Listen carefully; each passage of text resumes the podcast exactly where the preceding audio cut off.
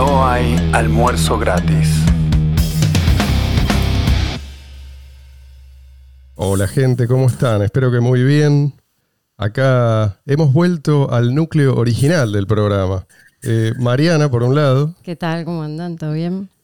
y ahí frente a mí, pero a lo lejos, Leandro. Muy bien, sí, señor. Y Luis, ah, no. Igual el núcleo, el núcleo núcleo es con Diego. Que Pedía lo plan mencione. dental, ¿no? Creo que pedía por plan dental. eh, y Sí, muchas Marcelo se lo exigencias. negó y bueno, Sí, estamos, está en juicio laboral. eh, estamos, lo dejamos, lo dejé todo en manos del abogado. Así que hablen con mi letrado. Bueno, hoy tenemos un tema que es muy cercano al corazoncito de liberales y libertarios, ¿no? Ellos hablan de orden espontáneo, ¿sí?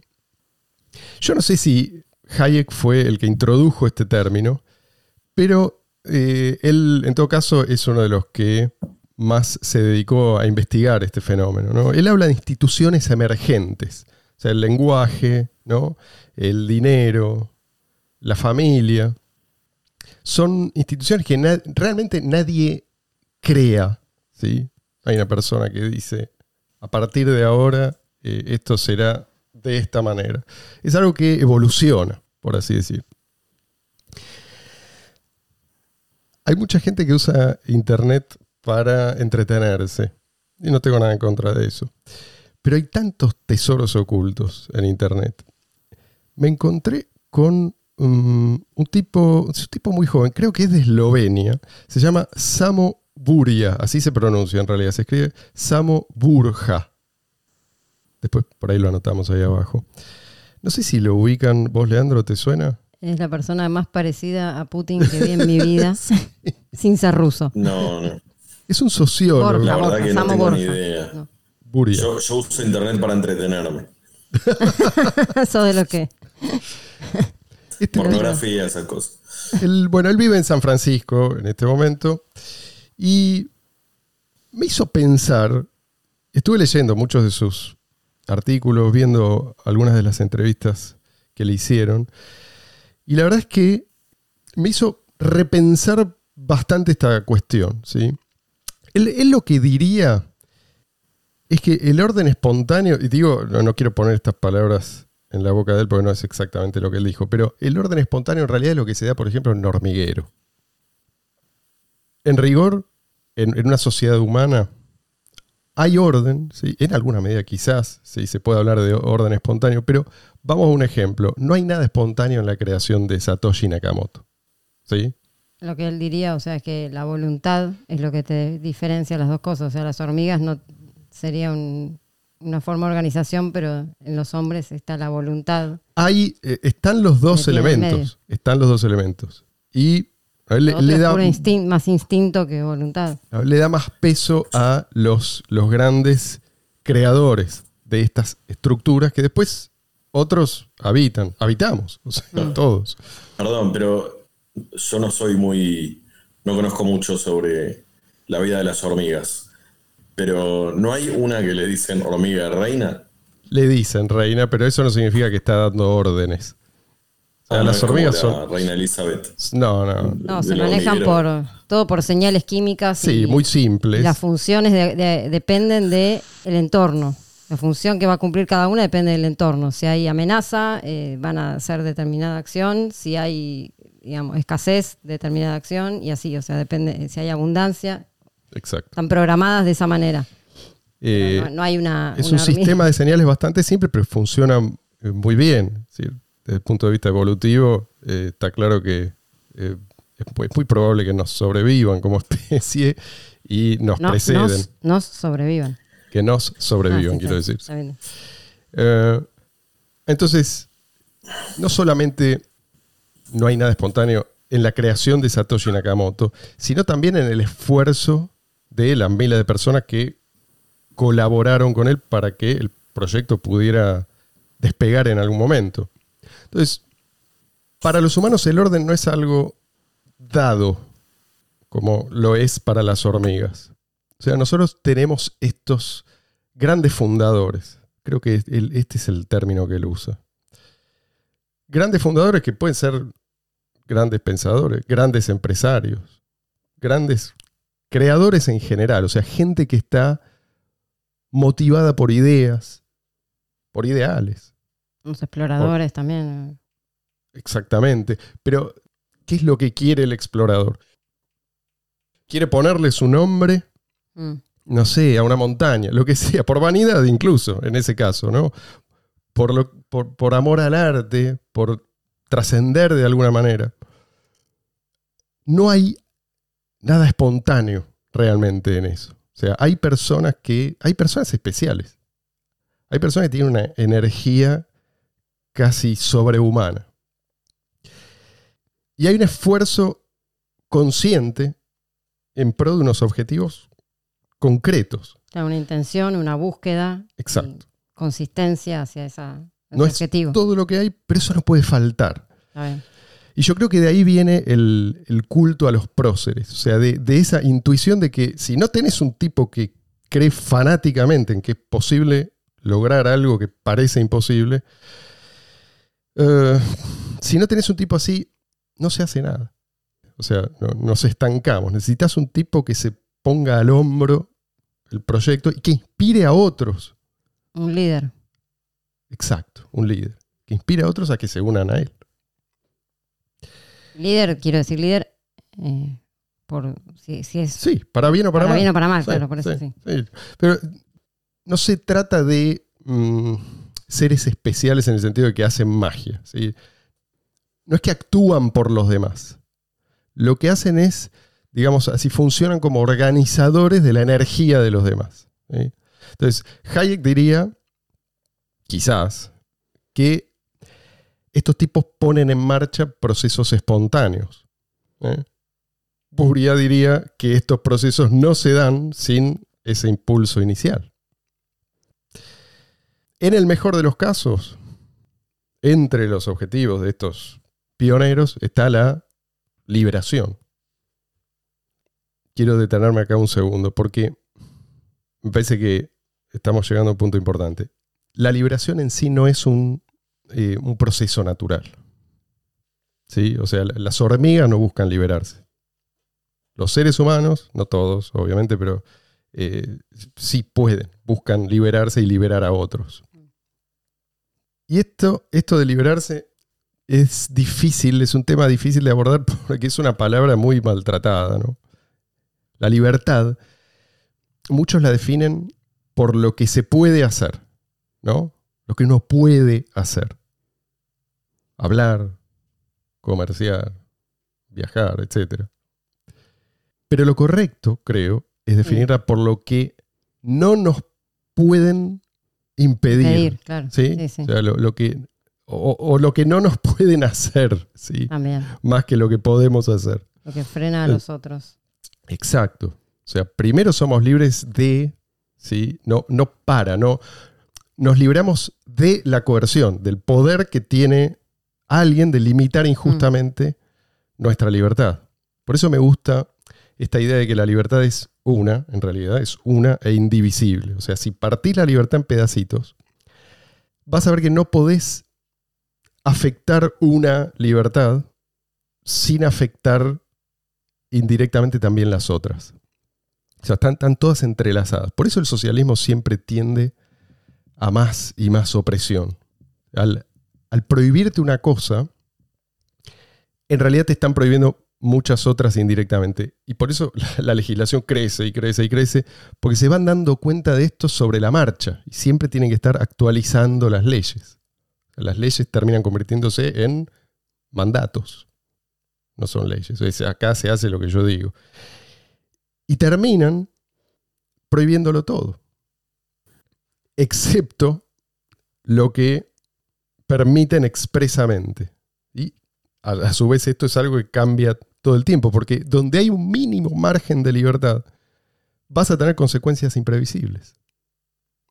Los que imponen un orden así de manera coercitiva, lo que no toleran es esto, es lo imprevisible. La libertad es justamente una, fuente inagotable de sorpresas. Este es el gran problema, el desafío intolerable para el freak del control, ¿no? Aparte la soberbia, ¿no? La soberbia, la, la arrogancia, la fatal arrogancia Sí. este, de pretender controlarlo todo, de pretender que, o sea, de pretender planificar todo desde un- una posición central y controlarlo todo. Eso es algo que es imposible. El hombre tiene necesidades muy diversas, tiene, o sea, hay un montón de cosas que todo el tiempo pueden ir surgiendo, como vos decís, sorpresas permanentemente. Y pretender controlarlo todo milimétricamente es, es imposible. Entonces siempre va a haber, por un lado, siempre va a haber, te van a terminar cercenando más libertades y más libertades y por otro lado siempre va a haber lugares para escaparse y para evadir de, esa- de esas prohibiciones. Entonces, Sí, es, un- es una ilusión la del control, en definitiva. Pero sí pueden hacer mucho daño. Es que no es solamente control, es también planificación. O sea, como dijo Mariana, es imposible planificar la vida de dos personas y de otras dos personas y quieren planificar las personas de la vida de millones. La vida propia Eh, es, ya es lo suficientemente difícil de planificar. Claro, sí, sí. cada día, Este, desde que te levantás hasta que te vas a dormir, tenés un montón de cosas que pueden surgir en el Tal medio. cual, tal cual. ¿Entendés? Y de golpe estos tipos pretenden que todo, o sea, que, que vos cumplas Y con... que todo sea de, un, de una manera sola. Entonces, tenemos libertad en realidad, en rigor, si somos libres de coerción. O sea, no, es si, si podemos hacer lo que se nos antoja sin enfrentar ninguna consecuencia, que es lo que muchos entienden por libertad. ¿no? Y el problema de esta concepción es que algunos lo ven como algo propio de, de rebeldes, cuando en realidad es justamente esto lo que conviene al poder político. ¿sí? Mi libertad a cualquier precio. Mi libertad a expensas de la tuya. O sea, esto, esto es lo que alimenta el culto a la fuerza bruta. Es incoherente, es imposible de universalizar y además es, como ya sabemos, insostenible. Pero eso es lo que desde el poder político se, se busca. O sea, no solamente darse libertades que los demás no tienen, sino blindarse de las consecuencias de sus propios actos. Tal cual. Son los primeros en los primeros en no cumplir con las leyes que ellos mismos, mismos imponen. Los primeros, y los primeros en salirse con la suya. ¿Y cuál es el instrumento más efectivo que tienen para lograr esto? Uno de los instrumentos más efectivos de, de coerción, el control monopólico de la moneda. Por primera vez tenemos la posibilidad de competir con este monopolio, guste o no. Tenemos la posibilidad de, bueno, ya hablamos de esto acá, de matar al leviatán, pero no enfrentándolo, sino quitándole su, su fuente de poder. Yo no sé si vamos a lograrlo, pero esta es, esta es la batalla, o sea, esta es la batalla de batallas, la que puede poner realmente fin a todas las guerras. No como la Primera Guerra Mundial, que fue promocionada como la, la gran guerra que va a poner fin a todas las guerras. Esta sí, y no es una guerra, sí. Está bien, por ahí no a todas las guerras, pero digamos por lo menos a las guerras de movilización total, en las que desde el Estado se pone toda la economía al servicio de un conflicto que beneficia a unos pocos. Se enciende la maquinita de imprimir billetes a lo Sí, loco y se sí. financia. Digamos, a la élite gobernante, por lo menos, y a sus aliados. claro. ¿Entendés lo que, lo que significa esto? Pues yo lo digo y me da la impresión de que eh, la gente mm, no me toma en serio. O sea, yo tengo la impresión de que Sonia... Deja de decirlo, deja de decirlo. ¿por Hablemos de qué? fútbol el próximo programa. ¿Por qué? Claro, tenemos que hacer un debate de fútbol, tal cual. Ya está, ¿para qué existís? ¿Por qué? ¿Por qué? Y te voy a decir lo que yo pienso. Yo tengo la impresión de que esto de soñar en grande, quizá la palabra soñar no es la correcta, pero digamos, de, de pensar que algo grande es posible, está como pasado de moda. un cambio drástico para mejor, ya nadie lo espera. O sea, es como que caímos en la fantasía de que, y en la comodidad, ¿no? De, que, de, pensar que todo lo grande ya se hizo. Está, en el pasado. Y por delante eh, no hay mucho más que lo que ya conocemos. Y te diría que mucha gente que lo conoce incluso lo ve como un activo más. A ver si subió, a ver si bajó, a ver si subió, a ver si bajó, como cualquier otra acción. Pero, o sea, lo que está este, mirando, lo que está mirando es el precio en dinero fiat. Solamente. traducción claro. Lo está traduciendo. Solamente. Mis amigos, ninguno, vos te crees que todo esto yo se los explico y qué sé yo, vos te crees que lo ven por ese lado. No, ¿a cuánto está? Como, ¿A cuánto está el tomate? ¿viste? ¿Vale la pena comprar o no? O mejor compro acelga. A mí la verdad que, o sea, hoy, todavía hoy, después de ya más de 10 años de que existe esto, todavía hoy me parece algo increíble de, que se haya sostenido primero durante tanto tiempo, de que haya resistido tantos ataques. Eh, y por otro lado, de usar, usar BCH, ¿no? Bueno, Bitcoin Cash, hoy en día, todavía me sigue pareciendo, o sea, me sigue sorprendiendo. No sé a ustedes, pero a mí todavía me sigue sorprendiendo la, lo rápido, lo fácil, todas las ventajas que tiene, me sigue sorprendiendo que exista. Eh, y que a, este tipo se le haya ocurrido, aparte. Todavía me sigue sorprendiendo eso, realmente. Sorteando todos los obstáculos que uno tiene para hacer cualquier transacción dentro del sistema bancario. Hay mucha gente que está acostumbrada por ahí a eh, un sistema bancario más o menos funcional, pero ¿cuántas millones de transacciones no se hacen? Transacciones que no se hacen mm. significa valor que no se produce, que no se crea. Entonces el mundo necesita en este momento me parece más que nunca gente consciente de la importancia de la creación de Satoshi Nakamoto. Y además que esté dispuesta a llevarla a todas partes. No necesitamos nuevos intermediarios que cuiden nuestro dinero. por favor.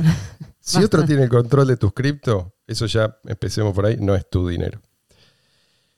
No necesitamos más chiquilines obsesionados con usar las cripto para ganar de un día para el otro montañas de dinero fiat.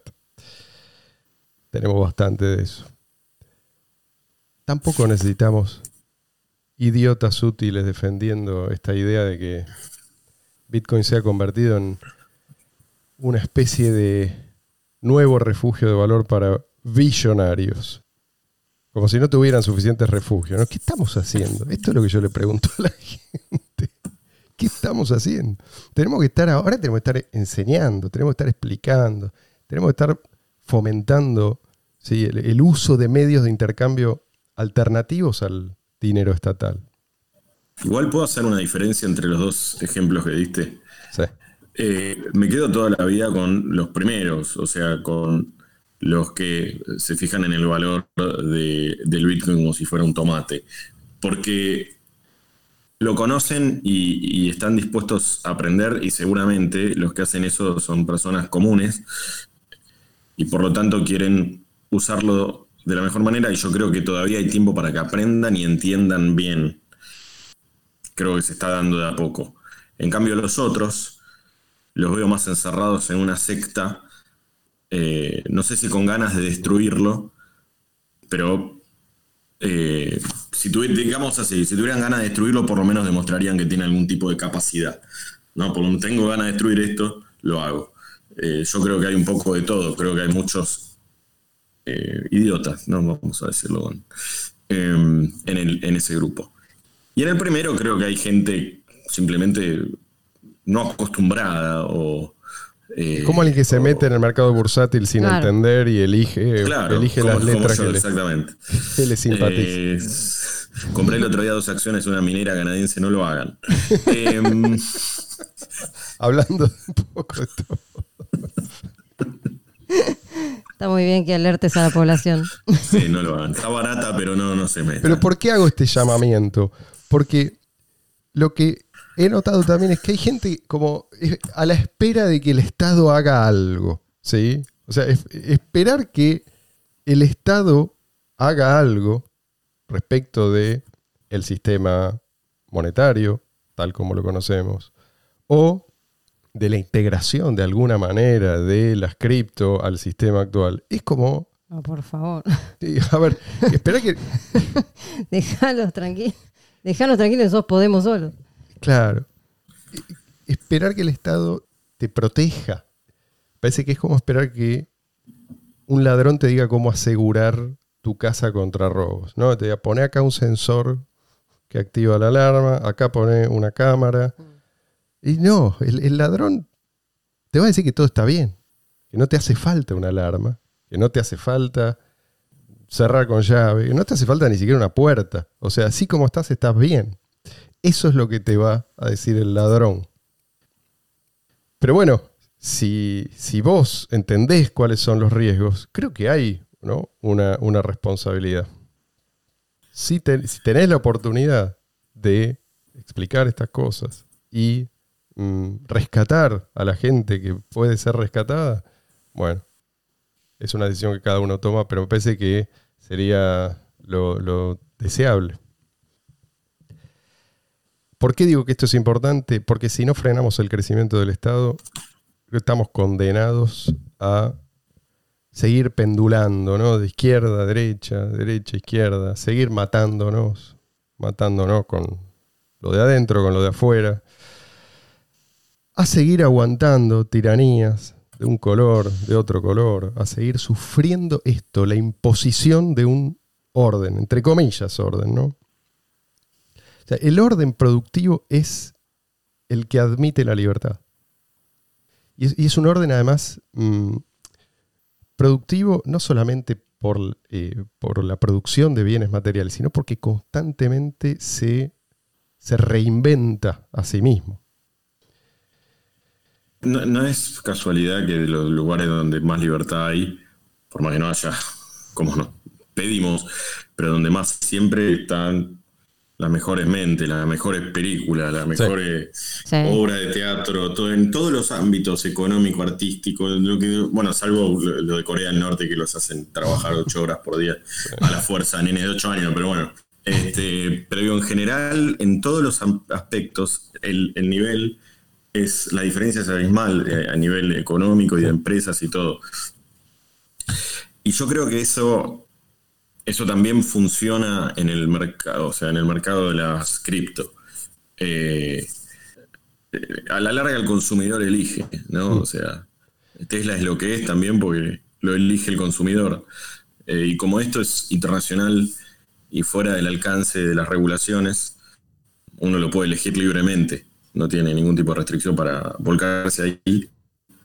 Y puede eh, decidir. yo creo que va a suceder lo mismo. Y decidir abandonarlo también sin, que nadie se lo impida. Esto también es importante. Entonces, yo eh, a lo que quería llegar es que el, buen líder es el que crea espacios de libertad, que, inspira a otros a hacer algo que ya eran capaces de hacer. No, no, es que, no necesariamente inventa el líder, pero sí facilita. Ahora, el mal líder, ¿qué es? El que es generador de, caos, ¿sí? A mucha gente le va a parecer extraño esto que voy a contar, pero los progres de antaño, no los de hoy, estoy hablando de fines del siglo XIX, principios del siglo XX, decían que había diferencias irreconciliables entre las distintas razas.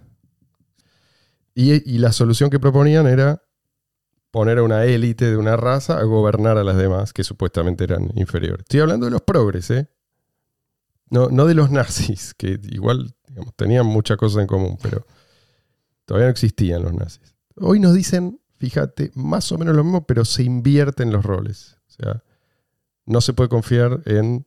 Ahora son los, los blancos. Antes nos decían que las mujeres eran incapaces, incapaces de tomar decisiones que tenían que estar bajo la tutela de un hombre y tener el estatus legal de un menor. Ahora nos dicen que las mujeres merecen privilegios y que los varones son estos animalitos peligrosos que hay que reeducar. ¿Qué decimos nosotros? ¿Qué decimos? No sé. Yo digo, no sé, dejemos que la gente encuentre soluciones a sus problemas. Algunos van a, formar, algunos van a formar comunidades multiculturales, otros van a formar comunidades más homogéneas, algunos van a formar comunidades tradicionales, otros van a formar comunidades, digamos, experimentales de distintos tipos. En el momento que un ideólogo se erige en gobernante y busca imponer su modelo, y volvemos al, hormiguero. Y ni siquiera, porque no, no, es algo que está en nuestra naturaleza comportarnos como hormigas. O sea, nunca va a funcionar una sociedad como un hormiguero, ni siquiera en Corea del Norte. Pero eso no quiere decir que no hacen falta modelos. Y tampoco quiere decir que una vez que un modelo funciona, ya entra en, modo automático. O sea que podemos relajarnos del todo. Tiene que haber gente viviéndolo y, defendiéndolo, ¿no? Entonces, eh, hace falta, hace falta una masa crítica de personas convencidas. Pero la verdad es que si hay, si hay algo, me parece que en lo que los comunistas tenían razón, es mm, en eso de que hace falta una minoría comprometida. Ellos usaron su poder cuando lo obtuvieron para ejercer un nivel de, opresión que nunca antes se había visto en la historia. Pero eso sigue siendo cierto si tu propósito es liberar. O sea, el conflicto, este es el punto, el conflicto siempre es entre minorías. Y si la minoría de los partidarios de la libertad no actúa, la minoría de los manipuladores toma el control. Entonces, los grandes proyectos exitosos siempre empiezan con el impulso de ese pequeño núcleo de, llamémoslos, idealistas, de gente dispuesta a invertir energía en algo, aun si las probabilidades de éxito son escasas. Los demás se unen después. Si entienden que es seguro hacerlo. Esto es así. A ver, no te tiene que gustar, ¿no? Eh, para admitir que, que esto, por lo menos, ha sido así desde la noche de los tiempos. Por eso las democracias siempre degeneran.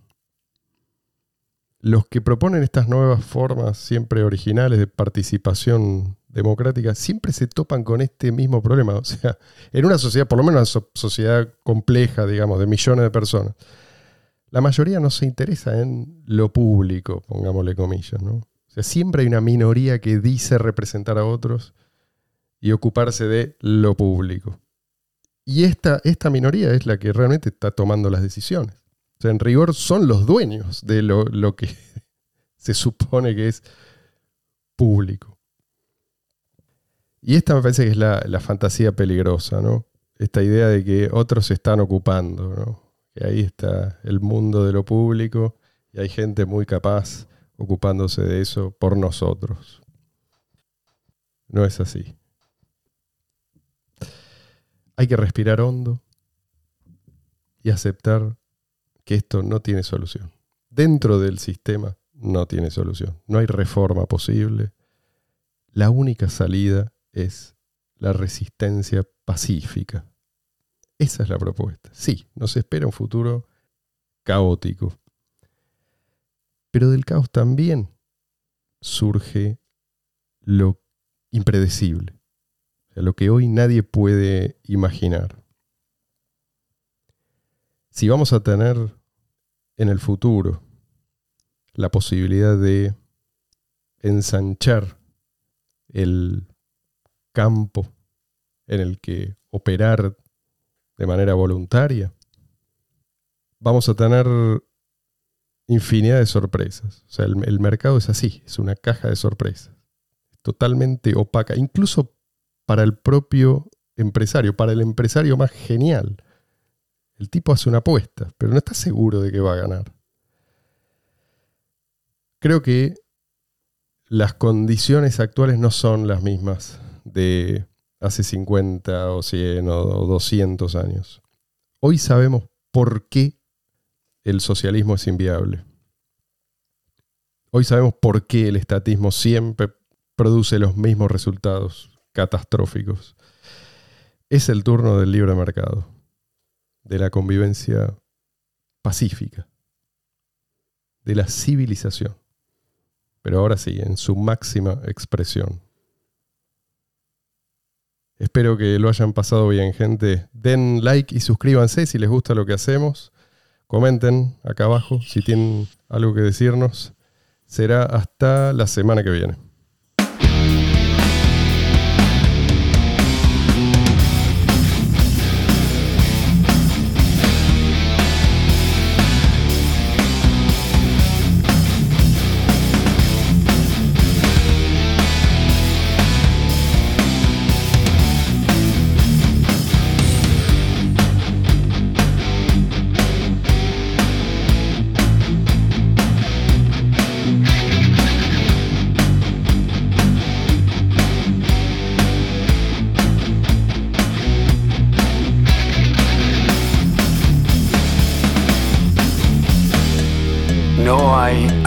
Almuerzo gratis.